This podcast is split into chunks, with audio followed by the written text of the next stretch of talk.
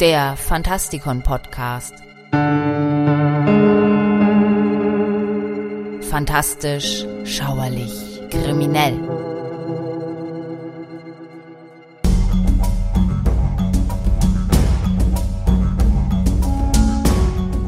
Edgar Rice Burroughs Tarzan of the Apes, zu Deutsch Tarzan bei den Affen, erschien zuerst im All Story Magazine und wurde 1914 als Buch veröffentlicht, das sofort die Bestsellerlisten anführte. Für Ray Bradbury war es eines der besten Bücher, die er kannte. Und damit begrüße ich euch zu einer weiteren Ausgabe unserer Rubrik Helden, Versager und andere Ikonen.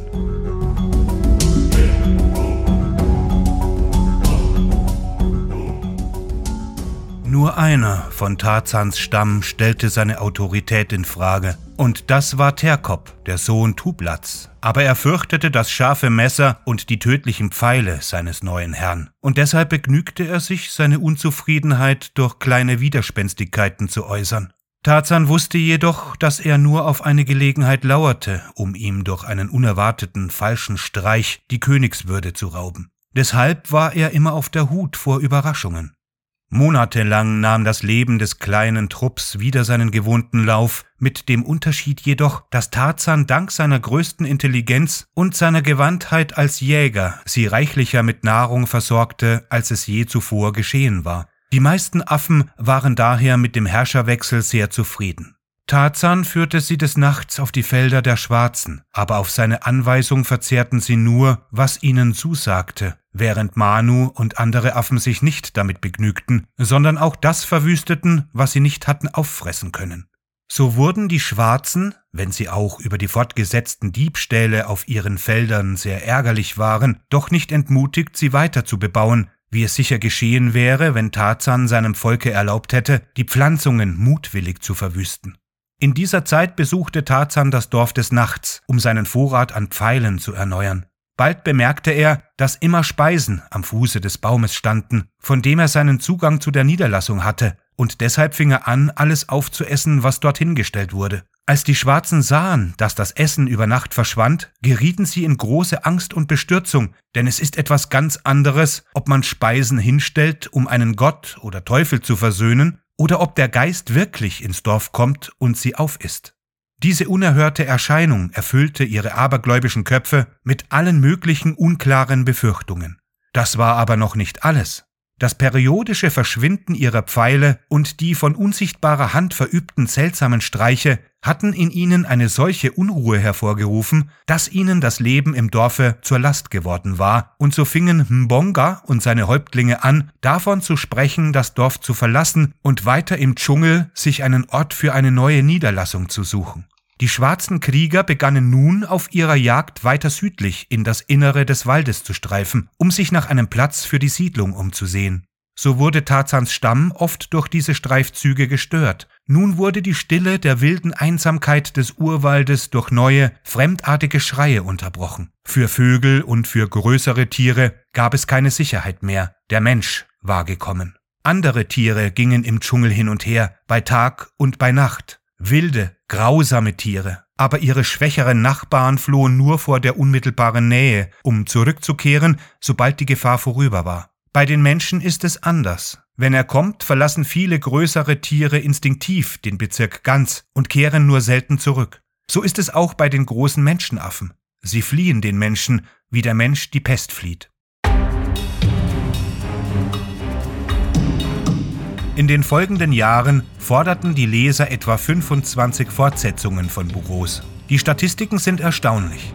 Bis 1970 gab es zum Beispiel mehr als 36 Millionen Tarzan-Bücher in 31 Sprachen.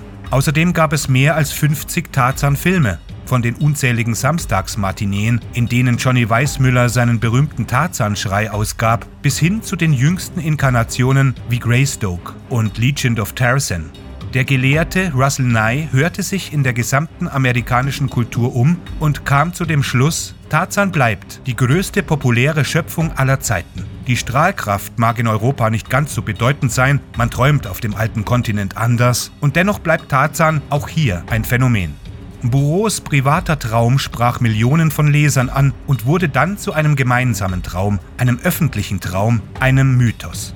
Burroughs tat nicht weniger, als uns zum wilden Ursprung zurückzubringen. Das bedeutete Lendenschutz und Nacktheit, entfernte Überreste unseres Werdegangs. Der Text spricht die Wahrheit aus, dass wir im Grunde genommen Tiere sind, Konkurrenten, allein mit dem eigenen Überleben beschäftigt. Über unserer Kultur und den angeblich guten Manieren liegen Gier und der Wunsch nach Macht. Rationales Denken ist nur ein zerbrechlicher Deckel, der einen stärkeren und tieferen Eintopf aus Trieben, Impulsen und Leidenschaften bedeckt. Denn was sind wir am Ende? Wie würden wir uns in der Wildnis verhalten, wenn alle Annehmlichkeiten nicht mehr vorhanden wären? Burroughs findet am Ende eine Antwort. Bei Darwin und Freud. So sehr Burroughs sich von Legenden über das Wolfskind und von Kiplings Dschungelbuch inspirieren ließ, so sehr wich er von dieser Tradition ab, als er Tarzan anstelle von Wölfen von Affen aufziehen ließ. Allerdings waren das keine Gorillas, wie das wahrscheinlich die Mehrheit noch immer glaubt, weil es in vielen Filmen falsch dargestellt wurde. Tatsächlich wurde Tarzan von einer der Wissenschaft unbekannten Affenart aufgezogen. Diese Kreaturen ähneln Gorillas in Größe und Stärke, aber sie unterscheiden sich eben auch. Diese Menschenaffen gehen oft aufrecht, jagen Tiere, essen Fleisch und haben eine wirkliche Sprache. Sie nennen sich selbst die Mangani und Burroughs beschreibt sie als riesig, heftig und schrecklich. Er fügt hinzu, dass sie eine Spezies sind, die eng mit dem Gorilla verwandt ist, aber noch intelligenter. Dank ihrer Intelligenz und Stärke sind die Mangane die furchterregendsten Vorfahren des Menschen. Burroughs folgt in seinem Affenkind-Mythos nur lose den Darstellungen in Darwins über die Entstehung der Arten. Vielmehr hält er sich an jene Artikel des Naturforschers, die in Zeitschriften erschienen sind und die sich um das Überleben des Stärkeren, Evolution und niedere Ordnungen drehen. Auf den Erfolg von Tarzan angesprochen, sagte Burroughs, jeder will den engen Grenzen der Stadt entkommen, den Beschränkungen, Hemmungen und künstlichen Gesetzen, die uns die Gesellschaft auferlegt hat. Burroughs machte Afrika zum Schauplatz seiner Fantasien. Es ist natürlich ein Afrika, das es so gar nicht gibt. In einer Szene zum Beispiel schlägt Tarzan einen Tiger, der nur auf dem indischen Subkontinent zu finden ist, mit einer Ananas, einer Frucht, die in der Karibik wächst. Trotz dieser enormen Freiheiten, die sich diese Geschichte gönnt, richtete der damalige Kaiser von Äthiopien, Haile Selassie, die Bitte an Hollywood, man möge ihm doch alle Tarzan-Filme schicken, denn Burroughs Bücher seien zwar nicht wahr, aber sie stellen den Traum von Afrika dar. Ein Afrika, das Freud das absolute Anderswo genannt hätte, den dunklen Kontinent.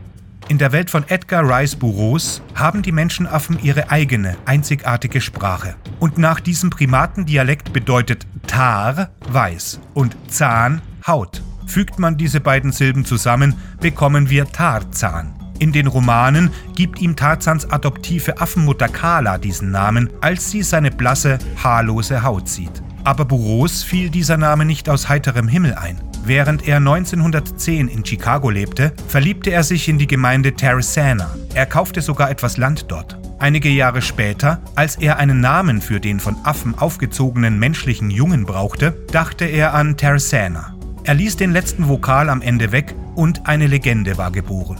Interessanterweise gab es den Namen Tarsana nicht offiziell. Erst 1930, als sich der Stadtteil sozusagen gründete und eine Poststelle bekam, wurde der Name amtlich. Dies führte zu der Legende, dass die Stadt nach dem Affenmenschen benannt wurde, obwohl es in Wahrheit umgekehrt war. Zusätzlich zu den Tarzan-Büchern schrieb Burroughs mehrere andere Serien, darunter die Peloseida-Romane. In diesen Geschichten bauen die Abenteurer David Innes und Abner Perry eine experimentelle Bohrmaschine und entdecken, dass die Erde hohl ist. Tatsächlich wird sie sogar von einer inneren Sonne beleuchtet. Diese Welt wird von Dinosauriern, primitiven Menschen und einer Vielzahl intelligenter, nichtmenschlicher Rassen bewohnt. In Tarzan am Mittelpunkt der Erde machen sich der Affenmensch und eine kleine Gruppe von Begleitern auf die Suche nach Innis und Perry. Tarzan verwendet sein Vermögen, um den Bau eines speziellen Luftschiffs namens O220 zu finanzieren. Mit dieser riesigen Flugmaschine reisen sie durch ein gigantisches Loch am Nordpol und landen im Zentrum der Erde. Die Idee einer hohlen Erde ist eine pseudowissenschaftliche Idee, die es seit dem 18. Jahrhundert gibt. Es ist nicht klar, ob Burroughs diese Idee ernst nahm, aber er fand sie sicherlich nützlich für seine Literatur. In Tarzans Suche gerät der Affenmensch in Konflikt mit den Kavuru, einem feindlichen Stamm, der den Dschungel terrorisiert und Frauen stiehlt. Sie haben sogar Jane entführt. Es stellt sich auch heraus, dass die Kawuru unsterblich sind, da sie eine Pille entwickelt haben, die ihnen ewige Jugend gewährt. Nachdem Tarzan Jane gerettet hat, kehrt sie mit einer Schachtel der Unsterblichkeitspillen nach Hause zurück und teilt sie unter ihren Verbündeten auf. Sie ließ sogar Tarzans Affenbegleiter Nkima etwas von ihrer Medizin nehmen. Vor diesem Hintergrund ist es merkwürdig, dass Tarzan und Jane nicht daran gedacht haben, ein paar Pillen für ihren Sohn Korak und seine Frau Miriam zu bekommen. Aber sie spielten in diesem Buch keine Rolle, also zum Teufel damit. Mein Name ist Michael Percampus und ich hoffe, wir hören uns demnächst wieder. Gehabt euch wohl.